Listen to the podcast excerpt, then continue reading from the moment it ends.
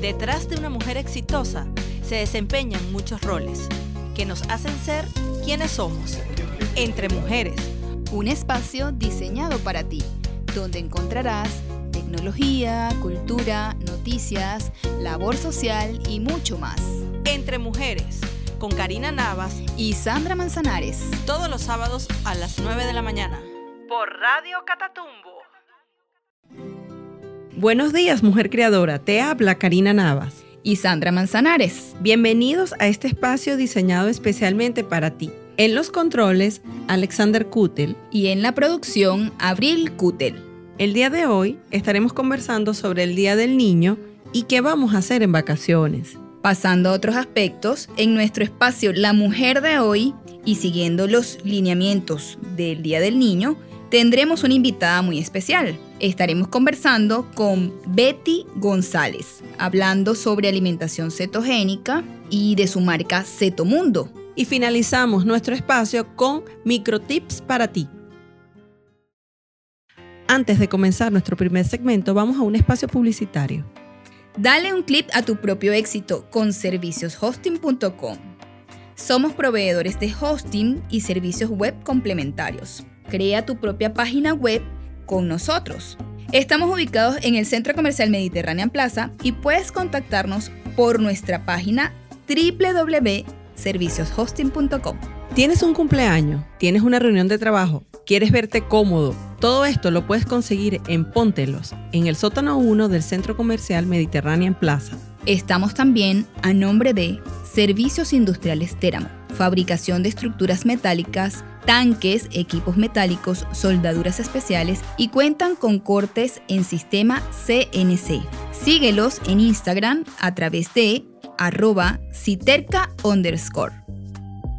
Acá Producciones es una productora musical y audiovisual. Está ubicada en Valencia, dedicada a la producción, grabación y mezcla. También realiza producciones audiovisuales para radio, televisión, cine y medios digitales. Planeación estratégica, desarrollo creativo, ejecución, montaje y postproducción. Adicionalmente cuentan con programas de entrenamiento profesional para la formación en el área audiovisual. Los puedes conseguir en Instagram como arroba. El nuevo líder, los mejores pepitos de la ciudad, están ubicados en el centro comercial Las Chimeneas y están abiertos de lunes a domingo desde las 4 de la tarde hasta las 10 de la noche. Allí no solamente puedes comer pepitos, puedes comer hamburguesas, perro calientes, tienes varias opciones y todas son exquisitas. Walk and Rice Restaurant comida asiática y comida china. Disfruta de un ambiente agradable y de una atención de primera. Come con mucho sabor en Walk and Rice. Están abiertos de miércoles a domingo de 12 del mediodía hasta las 9 de la noche. Están ubicados en Valencia en la avenida Rocio Combranger. Bienvenidos al primer segmento de nuestro programa Juntas Somos Más. Hoy estaremos conversando sobre el Día del Niño y las vacaciones por qué son importantes las vacaciones y también estaremos hablando sobre los planes vacacionales para los niños y adolescentes.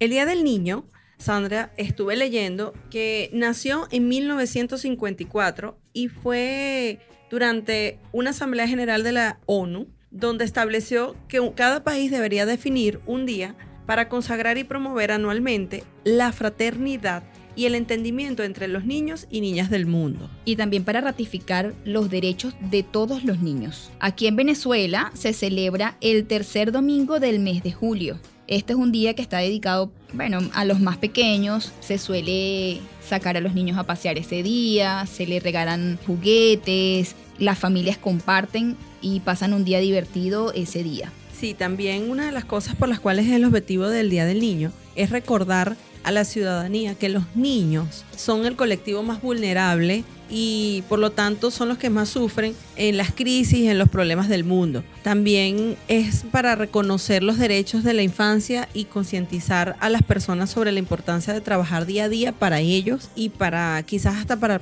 a la parte hasta de maltrato infantil. Sí, bueno, también es importante resaltar que a los niños y los, los niños y niñas hay que darles una buena educación, llevarlas por el buen camino, que no se dejen influenciar por modas pasajeras o, como decimos por ahí, por malas amistades. Sí, una de las cosas es que últimamente, pues, en mi época, hace, bueno, hace cuando era niña, yo recordaba que no se estilaba tanto esto del Día del Niño. Incluso yo cumplo cerca de las fechas que es el tercer, normalmente coincide con mi cumpleaños, porque es el tercer domingo de julio que lo celebramos acá en Venezuela. Y bueno, yo más o menos para esa fecha también estoy cumpliendo. Y realmente ahorita es que mm, lo veo reflejado, por lo menos mi hijo Jesús es uno de los que más mm, a cada rato me dice, cuántos días faltan para el Día del Niño, cuántos días faltan para el Día del Niño. Cada día se ha hecho más mm, eco de este día y bueno, han de la celebración de este día. Bueno, pero lo que pasa es que a ti te daban un solo regalo, Karina. Así con el cumpleaños te daban un solo regalo. Cumpleaños y Día del Niño. Sí, eso es lo malo cuando tú celebras varias cosas en la misma fecha. sí, pero bueno, sí, yo pienso que sí es importante ratificar, que sirva como ratificar los derechos que tienen todos los niños y niñas y adolescentes pues en el mundo. Sí, es importante y bueno, ese día, ahorita por lo menos hay muchas actividades que se están realizando en esto por el Día del Niño. Hay actividades de música, musicales, obras de teatro. Vi que vienen varias obras acá que, bueno, que todos ellos quieren ir, hacen distracciones. Sí, hacen, hacen en los centros comerciales, sobre todo también eh, ese día, pues disponen atracciones para los más pequeños, pues, para los chicos. Y bueno, nosotros este, aprovechando eso del Día del Niño, que precisamente va a ser el día de mañana. Ajá, sí, ah, ok, sí, cierto, que ya mañana se celebra el Día del Niño. Sí, bueno, hemos estado, queremos conversar acerca de opciones que también podemos manejar en las vacaciones, porque inclusive uno de los temas que, bueno, veníamos hablando es que qué hacer en vacaciones, ¿no? Los niños salen ahorita en el mes de julio y agosto, normalmente tienen dos meses de vacaciones y los padres normalmente no estamos trabajando en esas fechas. Sí, y nos vemos también pues como de manos atadas sin saber qué podemos hacer. Muchas veces, eh, bueno, a mí me pasó, ya cuando mis hijos estaban más pequeños, me tocaba pues investigar de planes vacacionales y pues tenía que meterlos en, estos planes vacacionales que en muchos eh, centros de centros sociales, los clubes, hacen planes recreativos donde los invitan a ellos a piscinadas, a juegos, gincanas, que pasan todo el día, todo el día en actividades eh, desde las 9 de la mañana hasta las 4 o 5 de la tarde y eso te da un poco de tranquilidad a ti que puedes ir a trabajar y tener, saber que ellos están en un lugar seguro. Sí, yo considero que sí, esos planes vacacionales ayudan mucho a nosotros como padres que trabajamos todo el día, pero también considero que una de las cosas es que hay que entender que son vacaciones y que la importancia de las vacaciones como tal. ¿Para qué existe este espacio de vacaciones? Incluso a nivel de lo que es la parte educacional, también leí pues que en la parte educacional es importante este espacio, ¿no? Este espacio existe cada tres meses, porque por eso es que los laxos, que nosotros hablábamos laxos, ahora se llaman momentos, es que, bueno, el primer espacio de, vacaciones es diciembre, después viene el segundo. Semana Santa. Semana Santa es otro espacio que ellos tienen de vacaciones, y luego viene la más larga, que es la que estamos conversando en este momento. Sin embargo, ese espacio de esparcimiento es para los niños es, y para los adolescentes es importante porque favorece en su desarrollo integral. El cambio de rutinas les obliga a adaptarse a situaciones nuevas y divertirse con las novedades, o sea, hacen cosas nuevas, claro, Es, importante, es importante sacarlos de la rutina, pues del día a día y también que descansen un poco más, que descansen de las actividades escolares, de sus tareas, de los trabajos. Sí, es sí, incluso eso. eso hay, eh, en muchas oportunidades ahorita hay planes vacacionales donde te ayuda a desarrollar la parte psicomotriz del niño y del adolescente. También se hacen, eh, es importante porque se hacen reencuentros con familiares y amigos que tienes mucho tiempo que no ves. A veces tú viajas, por ejemplo, los mandas con tus abuelos. Si, por ejemplo, tú vives y tus padres no viven aquí, eh, en la misma ciudad.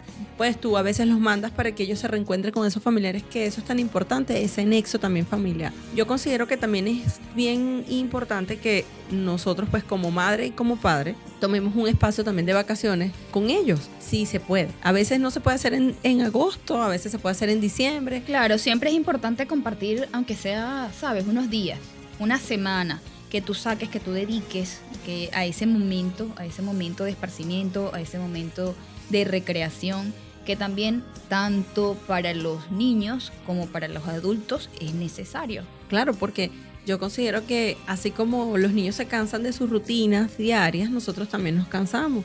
y pues se necesita como ese stop para, bueno, para ir reencontrarse como familia y hacer cosas nuevas. Yo estuve también viendo y observando planes vacacionales bien interesantes. Aquí en Valencia no ha llegado, pero en Caracas existe algo que es de una robótica, que son niños que están trabajando con legos y robots. Y había planes vacacionales bien interesantes. También ahorita también existen planes, por ejemplo, de inglés. Hasta Sí. los cursos de inglés Sí, han sí. sacado planes donde jugando aprenden. Entonces, bueno, considero que esa rutina también, a pesar de que quizás, bueno, está en un lineamiento de ocho meses Académico. académico, pero es diferente porque no es lo que hace durante toda la... También hay estas personas que hacen dulces y que tienen reposterías. Están haciendo ahorita cursos de mini chef.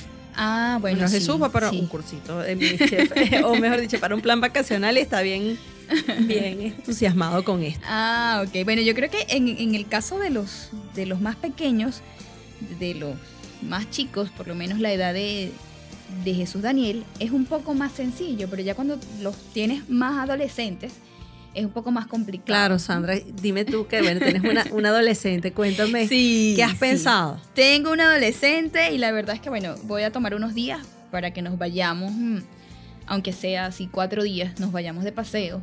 Eh, quizás vamos a Mérida o a la playa. Compartir con ella, sacarla de la rutina, sacarla de, del teléfono un Sí. rato un poco. Aunque ellos cuando están sin teléfono como que se desesperan. no hay wifi, no hay conexión. Pero eso es bueno, eso es bueno. Y la idea es ir en familia y compartir, que ellos aprendan, que ellos no todo, no todo gira en torno a un aparato, ¿no? Sino que pueden tener otra- otras distracciones. Bueno, Sandra, sabes que precisamente hablando de esto de, de diferentes cosas, aquí nuestros amigos de, de Acá Producciones, donde estamos grabando en este momento nuestro programa y donde lo grabamos todos los sábados, bueno, conversamos de, de planes vacacionales de institutos. Bueno, Sí. este instituto también tiene un plan vacacional muy interesante. El primero es de niños de 3 a 5 años y que podemos llamarlo una experiencia musical o audiovisual. Y solamente, solamente será para niños de 3 a 5 años. Habrá. No, hay otro plan que es de 7 años a 14 años donde van a trabajar la locución, van a tener una experiencia por los estudios donde nosotros mismos Ah, estamos grabando, ok. van a aprender.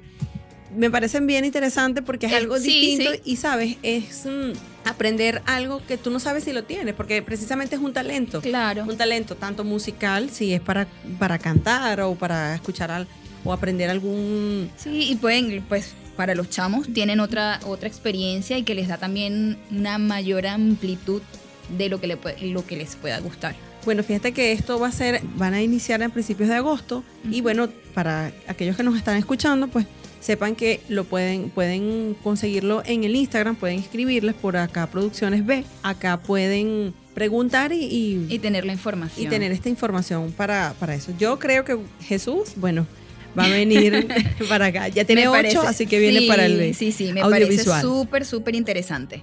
Bueno, yo creo que por acá los planes de, de niños y adolescentes pues ya los tenemos establecidos porque incluso esos planes vacacionales estipulan por edades. Sí, los estipulan por edades. Y aquí en Valencia, por lo general, por lo general, los hacen en los clubes. Karina, porque bueno, ya tienes el espacio. Eh, normalmente como los vas haciendo años a años, o sea, cada vez están más estructurados y mejor programados y mejor diseñados.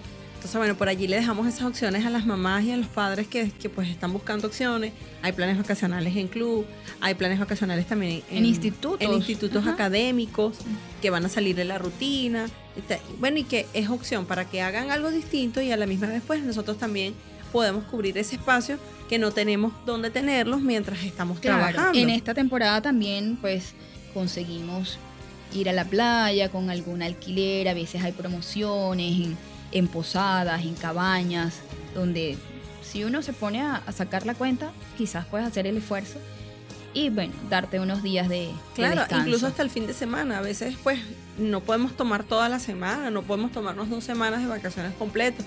Pero con tomar el fin de semana para llevarlos, ya también ellos sienten pues que uno está, está con ellos, está distrayéndolos. y desconectarte. sí, se desconectan desconectar. ellos y O uno. sea, tanto ellos como uno y dedicarles ese, ese rato, esos días a compartir. Sí, bueno, creo que con esto estamos llegando al final de nuestro primer segmento eh, del programa Juntas Somos Más. Ya volvemos. La mujer de hoy. Iniciando el segundo segmento de nuestro programa La mujer de hoy, tenemos como invitada a Betty González de Cetomundo, hablando de alimentación cetogénica. Bienvenida, Betty. Gracias, chicas. Gracias por la invitación. Bueno, estoy muy agradecida. Me encantan estos programas. Bueno, estoy aquí. De verdad que para mí es un honor, puesto que esto es un aporte para estos niños bellos que nosotros tenemos en el hogar. Y bueno, esto me inspira y esto es para ellos y para toda la familia. Bueno, Betty, queríamos hacerte para iniciar y que las personas que nos están escuchando puedan entender qué es la dieta o qué es la cocina cetogénica y qué es la dieta keto. La dieta keto no es más que una disminución considerable de carbohidratos y azúcar en consumo diario y todos los alimentos procesados que bueno consumimos normalmente a través en los supermercados. Es una conducta alimentaria que vamos a, a tomar en una nutrición consciente por un periodo que nosotros vamos a determinar en un proceso acelerado de adelgazar a través de un, eh, vamos a decir, de un proceso natural de, vamos a llamarlo de desintoxicación que sufre el organismo al disminuir estos azúcares en sangre. Se genera un proceso que se llama cetosis, genera cetonas, que esto lo produce el hígado al verse disminuido sus azúcares, él comienza a utilizar las grasas que trae el, el organismo y hace eh, una velocidad sorprendente en quemar literalmente quema sus propias grasas y sus propios azúcares consumiéndolo de los músculos de otras formas, lo acelera muy rápido. Y esto trae muchísimos beneficios. Dentro del beneficio considerable, pues ayuda en la oxigenación del cerebro, ¿ok? Da mucha actividad, memoria, ligereza. También vas a tener sensación de muchas veces de sudoración. Hay un proceso que se da natural los primeros siete días, si se hace rigurosamente, si vas a, sentir un poco de mareo, un poco como de baja calórica por, por esta situación, dura por, lo menos por el cambio, siete días. Una vez que, se pase ese, ese, proceso, ya en la segunda etapa de los ocho días, los 14 días, ya se va sintiendo estos cambios, sientes menos eh, sientes más la, los sabores de los alimentos, el café lo vas a conseguir más dulce aunque no le pongas el azúcar. Claro, lo que estábamos conversando, vamos a decir, fuera de los fuera micrófonos, de, los micrófonos que, que cambia el gusto cuando tú bajas el consumo de azúcar. Sí considerable. Ahora, bueno, fíjate en algo, ¿no? Yo estuve leyendo que también este tipo de dietas está muy recomendada para las personas que sufren de epilepsia, sí. Eh, hipertensión, diabetes, incluso para claro, incluso para las personas que sufren de Alzheimer y de Parkinson. Ajá, ajá. Totalmente, de hecho, para los niños con autismo, no propiamente no le podemos quitar a los niños, obviamente, los carbohidratos, pero sí la disminución del azúcar, o sea, cambiar el tipo de carbohidrato. En el caso de los niños no podemos hablar de una dieta cetogénica propiamente, porque ellos están en desarrollo. Claro. Tiene que ser al menos pues medicado y estrictamente formulado. Sin embargo, obviamente al cambiarle eh, algunas harinas que se vuelven azúcar más rápido, como la harina de trigo, el centeno, las famosas TAP que llamamos, sus siglas trigo, avena. La avena es muy buena, pero tiene mucho gluten también y, y, bueno, genera también estas harinas que se van volviendo pues azúcares. El centeno y la, ¿cómo se llama este? Que la cebada. Ah, de hecho, estas son eh, normalmente las que más se utilizan los alimentos de bebé. Sí, es cierto. O sea, parece que, la, parece que pongámosle las cuatro. Claro. Y hay fórmulas a partir de seis meses, que yo digo, Dios. Que tienen todo eso. O sea, son cereales, complementos que utilizan de papilla de bebé a partir de seis meses, cuando es una edad que todavía el estómago está también desarrollándose, ¿no? Y, madurando. Alergia, o sea, se supone que eh, hacemos en el embarazo a partir de los cuatro meses, las mamás pues evitando estas futuras alergias eh, que se le pueden colocar, a, que adquieren el niño. Si le vamos a agregar a los seis meses este tipo de alimentación, le vamos a, a incurrir quizás en acelerarle ese proceso. Lo ideal es que sea después de los dos años. Sí, eso había escuchado. Cuéntanos algo, Betty. ¿Cómo surge Ceto Mundo? Bueno, mira, Ceto Mundo es una inspiración de, de pandemia. Como mamá en casa, pues yo, yo soy mamá de dos bellísimos niños, uno de siete años, de Teo, de Teobaldo, y Juan Pablo, que nació iniciando la pandemia en diciembre del 2019. Ok. Entonces, bueno, yo hice, vamos a decir, todo el proceso de la pandemia, duré 100 días, más de 100 días sin salir ni siquiera al pasillo. Y teníamos un diagnóstico de toda la familia que habíamos hecho y habíamos salido raspados en esos exámenes con el gluten, la lactosa, yo digo las tres Ave María, ¿no? Cuando sales raspado en el examen de la, del gluten, Ajá. seguro es lactosa y huevo. Claro. Y por supuesto, al tener niños con hiperactividad y todo aquello, pues también la azúcar. Entonces, eh, la fórmula de la torta, pues, yo, de, la, de, de estos cuatro ingredientes que, Que son básicos. que son básicos en cualquier panadería y en cualquier pastelería y en cualquier casa y bien común y frecuente. Cuando, díganme ustedes cómo podemos hacer pan o una torta sin estos cuatro elementos. Entonces aquí es donde la creatividad en pandemia, en un posparto, se hace un caos realmente. Porque efectivamente era una segunda oportunidad después de una dieta que, vamos a decir, montamos cachito, pero entendí que había problemas respiratorios. Me decían que tenía que operar lo de las adenoides. A tu- este, al mayor. al mayor, a mi Ok. hijo mayor. También veía que había en, en mi esposo, mi esposo es operado de bypass gástrico Ok. de hace 12 años. Y también hay, bueno, sabemos que hay una digestión distinta, por lo tanto también la dieta debe ser distinta. Cuando nosotros consumimos trigo, la harina de trigo, el azúcar, hace que esto sea como, como un vicio, un círculo vicioso. Yo quiero más y me da más hambre y me pone irritable y me pone de mal humor Claro. y todo me cambia, el sudor cambia y todo, todo cambia. ¿ok? Y afecta considerablemente, en el caso de los niños con autismo, la hiperactividad afecta muchísimo por el tema de permeabilidad intestinal y ya demostradísimo que también genera problemas de inflamación cerebral. ¿ok? Entonces, la idea es dar otras alternativas, no tampoco es excluir por completo eh, la harina de trigo o decir la elimino, no. Claro. Pero sí al tener que tú vas a un supermercado y puedas tener otras opciones, quizás disminuyes de un 100% de tu harina de trigo, bueno, lo llevas un 15% y además de eso haces un balance, ¿ok? Ok. un balance de todas estas harinas porque hay muchísimas harinas alternativas y azúcares que, bueno, lo ideal es que realmente no, no consumamos ningún tipo de azúcar. Esto lo digo muchas veces. No hay azúcar bueno. Claro, exacto, O sea, exactamente. lo mejor que puedes hacer es no consumir azúcar de ningún tipo. Sí. Pero si de alguna forma, pues estamos acostumbrados y no queremos pasar por ese proceso de transición, yo particularmente sugiero la tritol o fruto del monje o el yacón, estas tres. Claro, y es- ese mundo surge porque precisamente hay que facilitar y tener opciones del mercado Ajá. ajá. que tú no conseguías en el mercado. No, no salía de la harina de trigo y si conseguí la harina de, perdón, de, de almendra, costosa, Sí. este, es importada, o si conseguía por ahí harina de coco. Son harinas complejas porque no son proporcional a la misma harina de trigo. O sea, tiene Claro. su, al ser deshidratadas, tienes otros procesos también para poder, para que pueda más o menos ser similar a la harina de trigo. ¿ok? Ok.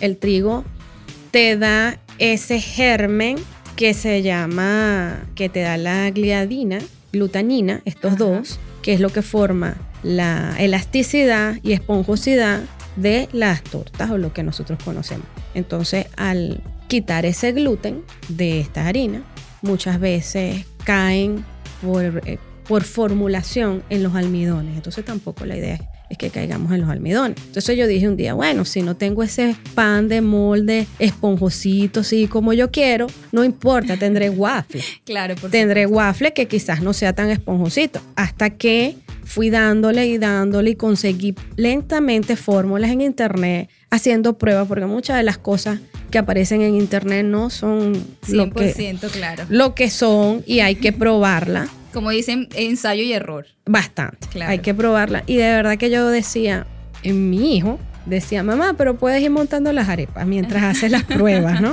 Porque yo decía, de cena voy a hacer tal cosa, Claro. pero a veces me salía, a veces no. Entonces él me decía, de una vez me mo- Voy poniendo las arepas. Sí, por si acaso. Por si acaso. Pero en una de esas, pues las iba pegando. Claro. Entonces, y después iba notando y iba mejorando. Esa es la idea. Ok. Veo que tienes varios productos de harinas, ¿no? Que tú estás ofreciendo y bueno, que nos trajiste también al programa. Tenemos la harina de lentejas. Ajá. Harina de lentejas, harina de arroz. ¿Qué más? Bueno, mira, Setomundo tiene un conjunto de harinas ahorita básicas, o sea, damos alrededor de las 13 harinas, son Wow. 11, entre creo que hay cuatro de cereales, las demás son tubérculos deshidratados, aparte de, de vegetales y todo aquello, aparte hay unas alianzas que nosotros tenemos con frutas, ¿ok? Este, de marcas que nosotros a través de Setomundo queremos traer e impulsar. Y es lo que estamos haciendo inclusive porque vemos que hay muchísimo emprendimiento y tenemos, por supuesto, la visión de, de sacar estos productos más adelante al exterior, que en ventas y queremos traernos estas mamás que también he descubierto que hay muchas mamás que están desde su casa, de sus hogares, en, en mi edificio.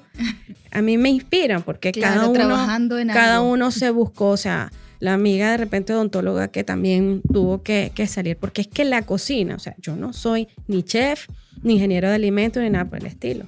Ok, yo simplemente soy contador y mamá. O sea, Claro. mamá me mueve este, una intención, una necesidad, solucionar un problema que creo que es para todos. Enseñarle a mi hijo a comer, a mis hijos y a la familia.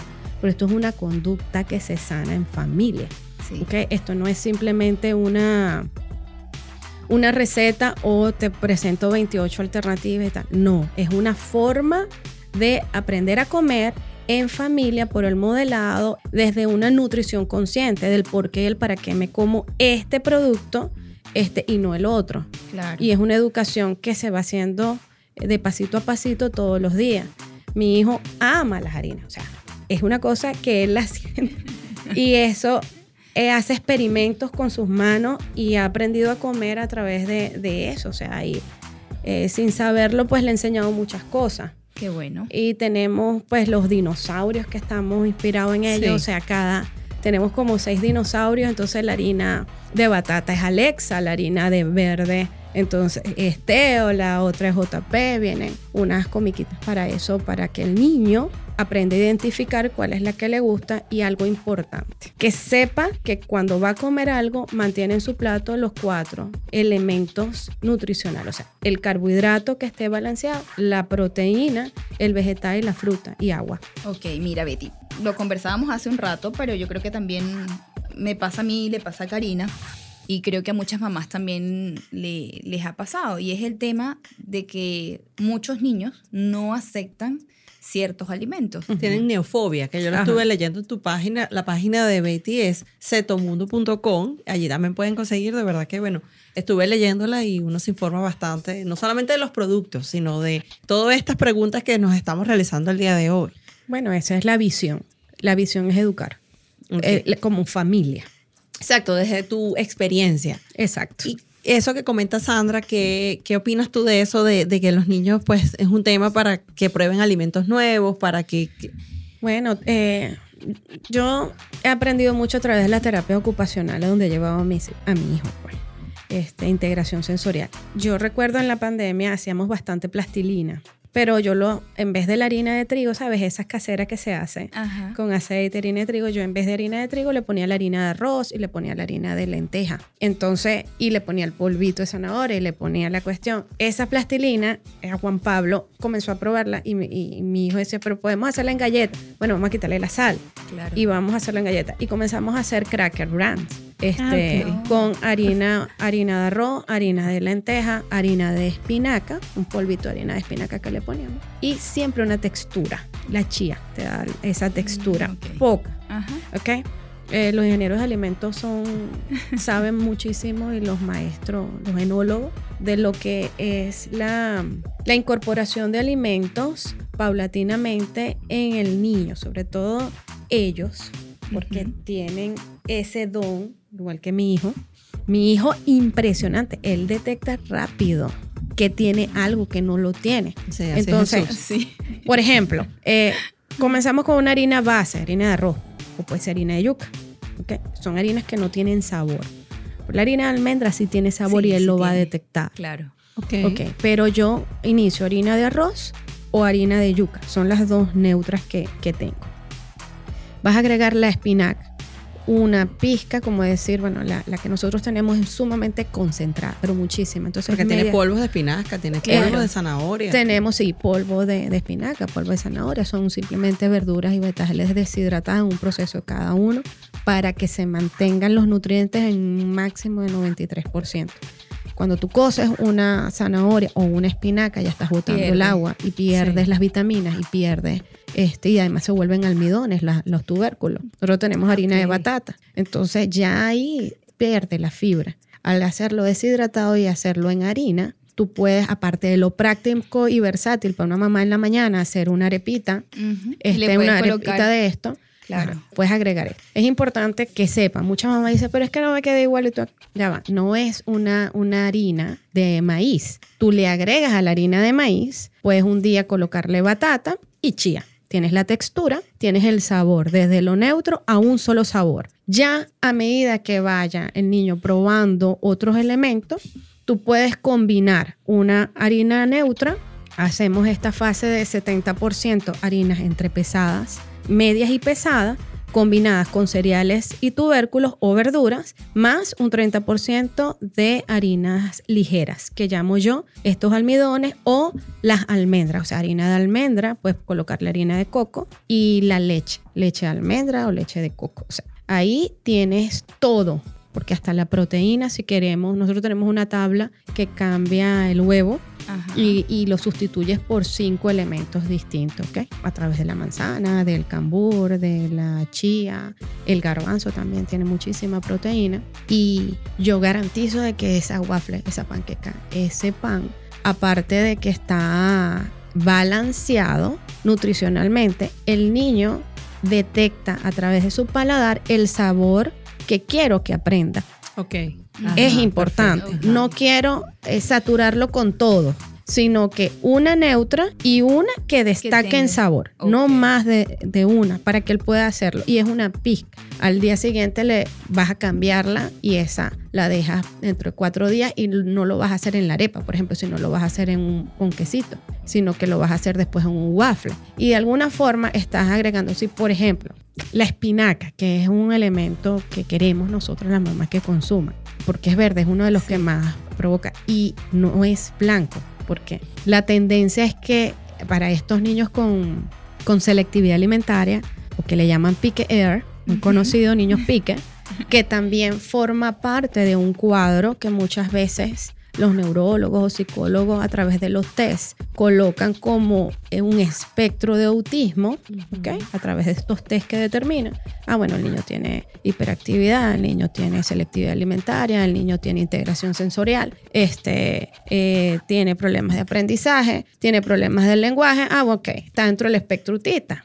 Entonces manda terapia de lenguaje, terapia ocupacional, terapia de psicopedagogía, terapia y andamos en esa saltadera todas las tardes ¿verdad? en terapia y terapia. Sí. Para que después de un año tú dices, ah, bueno, sí, tiene un- una parte de conducta, hay una parte de conducta alimentaria, muchísima allí, que a través de esto, yo no estoy diciendo que la dieta sin gluten sea la solución completa para estos niños, pero sí estoy diciendo que para los niños con que están dentro del espectro autismo y además tienen hiperactividad y además tienen colo irritable o permeabilidad O gástrica, esto que estábamos hablando de la epilepsia todo Claro. Ajá, o que tienen problemas del neurodesarrollo, ¿ok?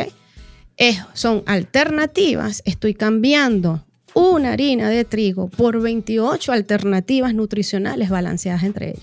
Exacto. Es lo que buscando. Que no es solamente quitar, porque no- vuelvo y repito. O sea, después de seis meses de desin- desintoxicación seria allí, el niño tiene que volver ligeramente a estas harinas integrales y no va a ser la blanca. Claro. Integrales. Pero ya aprendió, mamá aprendió, la familia aprendió a cocinar con otras alternativas de productos autóctonos que son más económicos que una harina importada. Claro, porque es lo que yo digo, una de las cosas que tú estabas comentando de que cuando nosotros pues tenemos eso, pues terapia, terapia de esto, terapia de lo otro, basamos todo el día con el niño en muchas terapias, en muchas cosas, aparte de eso te mandan a restringir la alimentación y tú dices, ven, ¿y en qué tiempo hago yo todo esto? y aparte de eso tengo mi vida profesional Claro. porque muchos a veces pues o- una, muchos somos igual, pues, profesionales y trabajamos de otras cosas. O tenemos un día a día o tenemos otros niños, como es tu caso. Estaba, que estaba hasta, estaba pequeño el, el, el bebé, tenía, estabas amamantando y estabas en esa dieta. Entonces, allí es donde entonces ella desde la necesidad De la practicidad. y de la practicidad, pues nace esto que me parece que es excelente, por menos creo que todos o a la mayoría poseemos, por menos el mío, el único, y pues es súper fatal para su comida y, y uno no sabe cómo manejarlo, ¿no? Pero ahorita que ya ves, tú vas pensando y dices, bueno, es verdad, Claro. porque en la practicidad.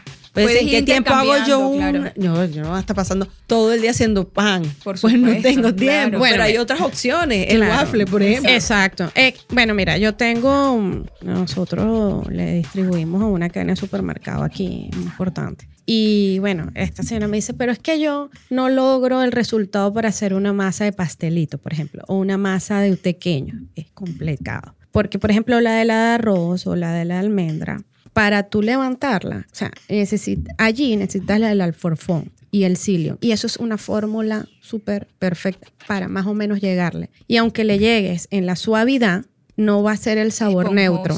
ah, ok. ¿Ok?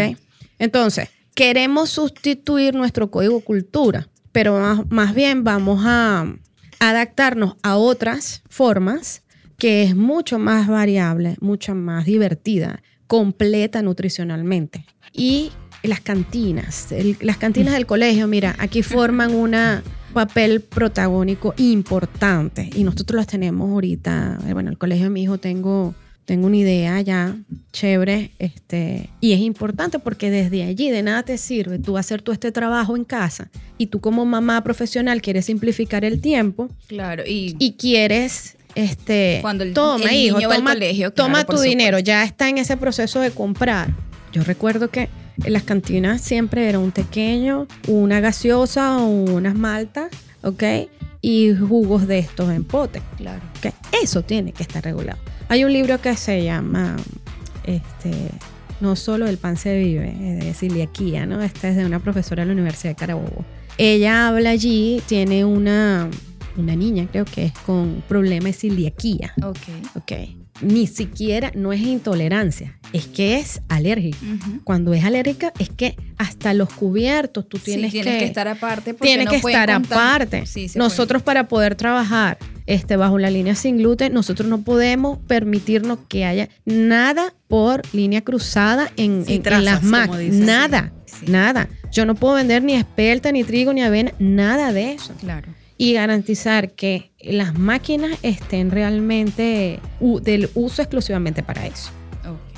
Y eso lo tenemos con estas harinas que tú. Eh, De eso, ofreces. de eso se trata. Ok.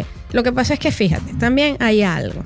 Hay una ley venezolana que es bien, bien rigurosa con esto. Si tú tienes, te consideras un alimento especializado, todo tiene que estar certificado y está bien, ¿ok?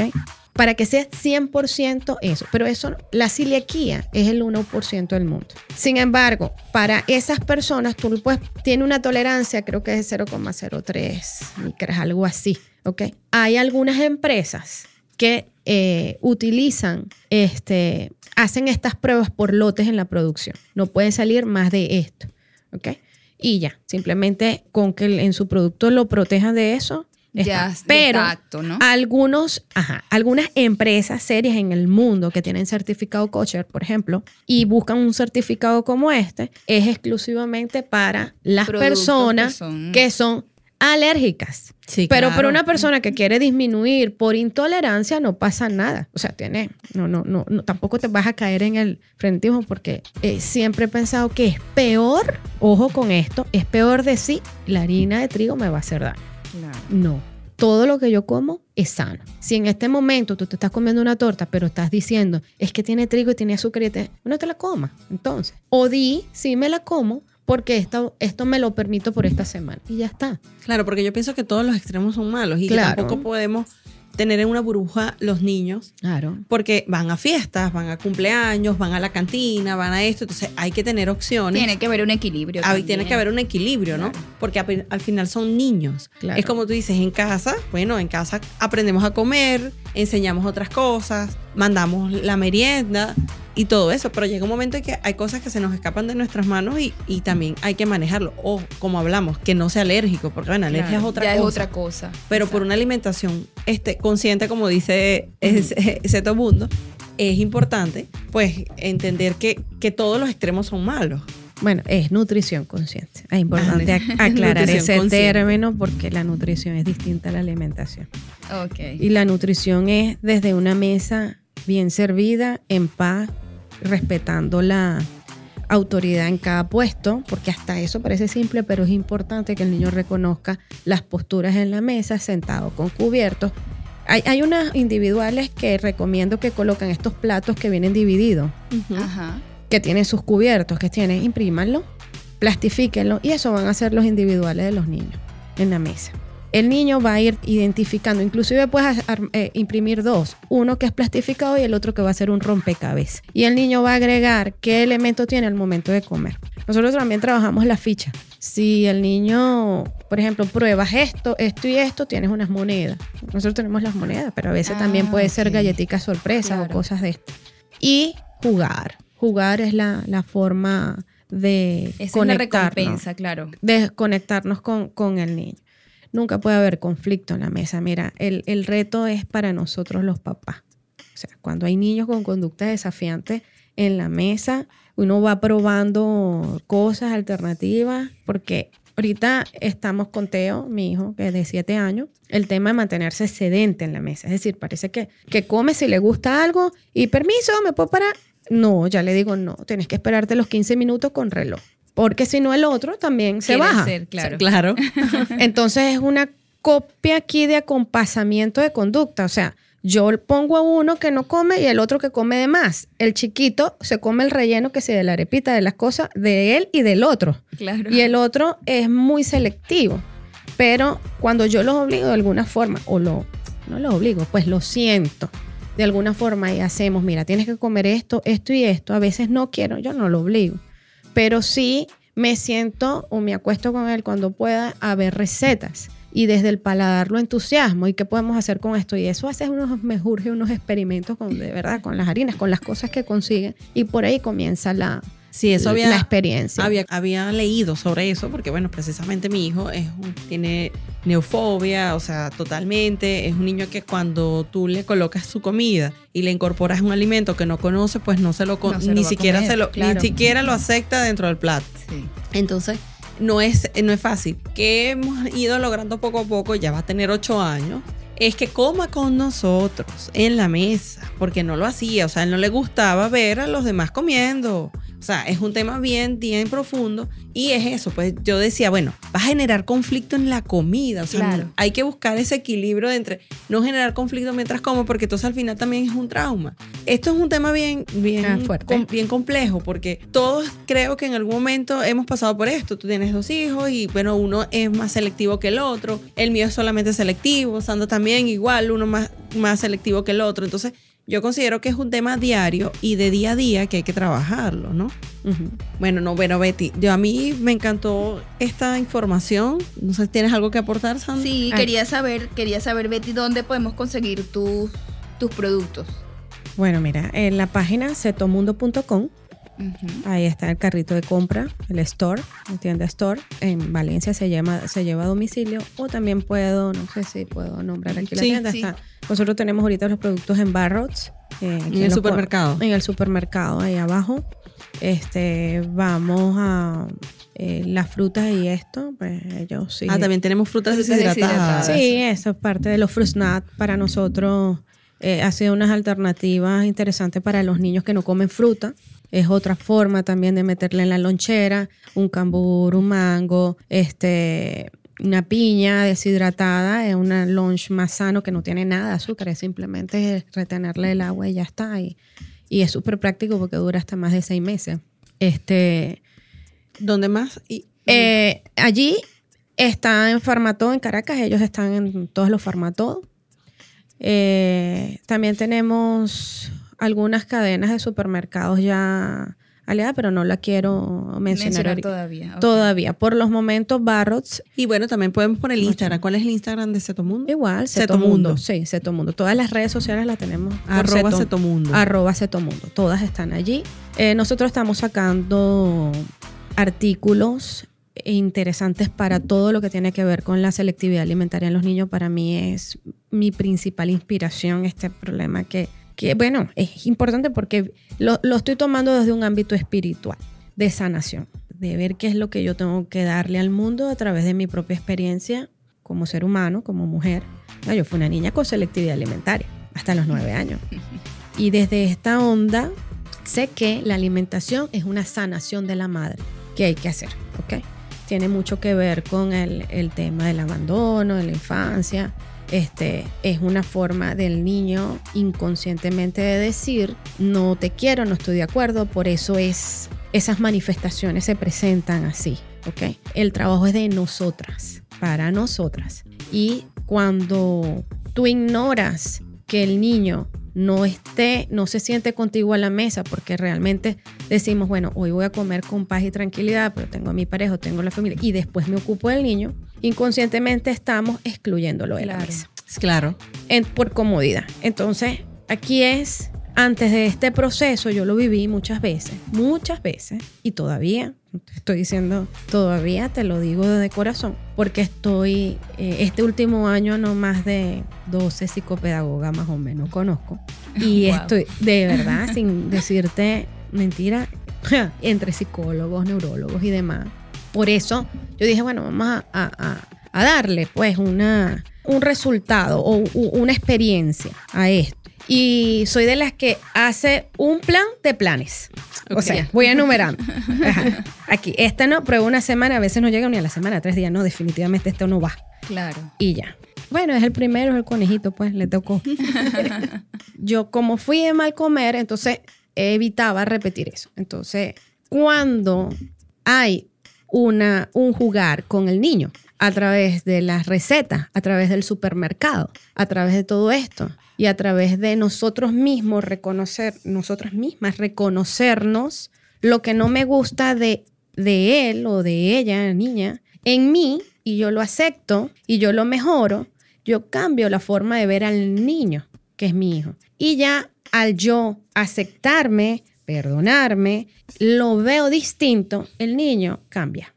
Por simbiosis natural, biológica, de madre e hijo. Y sobre todo niños con este espectro, ¿no? O sea, en Claro. mucho más. Niños con hipersensibilidad. Yo soy pero súper hipersensible, o sea. Así y el es. niño, este, igual, hay una conexión profunda aquí en donde yo respiro profundo. Hay veces que me ha funcionado mucho últimamente el... eh, pues en estos días hice unas fajitas, estas integrales que yo hago en la casa, tal, era verde, y le puse carne molida con quesito de cabra. Pero es que mamá, yo no quiero, tú sabes que a mí no me gusta la carne. Ah, bueno, este, pero te gusta la hamburguesa, ¿verdad? Entonces eso tiene carne. Bueno, hijo, eso es lo que hay. Entonces, listo. Lo guardé en la nevera, lo ignoré en ese sentido. No le estoy diciendo que no. Lo guardé en la nevera, bueno, es que no tienes hambre, mañana desayunarás. Apagué la luz y me fue a acostar. Y de verdad que el niño se paró y se lo comió. Y escondida. O sea, lo aceptó. Yo dije, ah, ok. O sea, es verlo natural. Con la comida no hay que darle, o sea, hay que tener una conciencia y una nutrición consciente. A eso voy con la diferencia de la alimentación. Porque la nutrición es la paz en la mesa. Es, es respirar y tener el agradecimiento. Es la oración, es estar presente, es reconocernos, es comer en paz y tranquilidad. Es nutrirnos. no Es nutrirnos. Es nutrirnos. Sí, sí. Es toda una experiencia. El alimento está ahí, entonces pues sí, no podemos alimentar, ¿ok? Pero es, no es solamente el alimento, porque te puedo apostar que de repente con el trigo, si estás feliz, quizás sea mejor a que te comas algo sin gluten, pero con un estrés inmenso. Sí. Eso es importante. Es así. Bueno, Betty, súper, súper agradecidas de que nos hayas acompañado esta mañana acá, de que nos hayas enseñado un poquito más de todo lo que tú haces, eh, de lo que es la alimentación, la nutrición consciente. Sí, este, de verdad que fue muy valioso este espacio. Me encantó que hayas venido. Siento Gracias, que gracias. me, de verdad que mm, es lo que yo digo, pues este aporte de la mujer desde otro punto de vista, no solamente porque es una experiencia diferente. Creo que todas las que nos estarán y nos están escuchando, pues van, saben, pues y, y se identifican con muchos de estos roles que pues manejamos nosotros en la familia. De verdad que bueno, gracias Betty por venir, por acompañarnos el día de hoy. Eh, cetomundo.com y bueno, en arroba Arroba cetomundo también lo pueden conseguir Lo en pueden Instagram. seguir por Instagram. Exactamente. Bueno, Betty, gracias. Gracias a ustedes por la invitación. Gracias. Y a continuación, microtips. Para ti. Karina, conversando este tema de las vacaciones y del mes del, del Día del Niño, cuéntame qué, qué tips nos tienes hoy. Bueno, yo por acá tengo un tips para los bebés cuando los llevas a la playa. Tú sabes que este es un tema bien delicado. Los bebés en la playa, bueno, los pediatras dicen que después de los seis meses que los deberías llevar. Claro, sí, por- Sin- para no exponerlos tanto. Exacto. Sin embargo, este, los tips que yo te traigo son específicamente para los bebés cuando los llevas a la playa y los vas a exponer al sol. Lo primero es la crema solar debe ser mineral y debe ser de 50 de protección. Ok. También debes tener una tienda, o sea, es decir, Como una carpita, ¿no? una Como carpita Una pequeña carpa. y esa carpita tiene que tener protección UV. O sea, no Mm. solamente es que tengas la carpita, es que sea de protección UV. Y el traje de baño que el bebé le coloques tenga también protección UV. Esta es la tercera. Ok. La cuarta es usar pañal de agua. Sí, es importante. Es súper importante.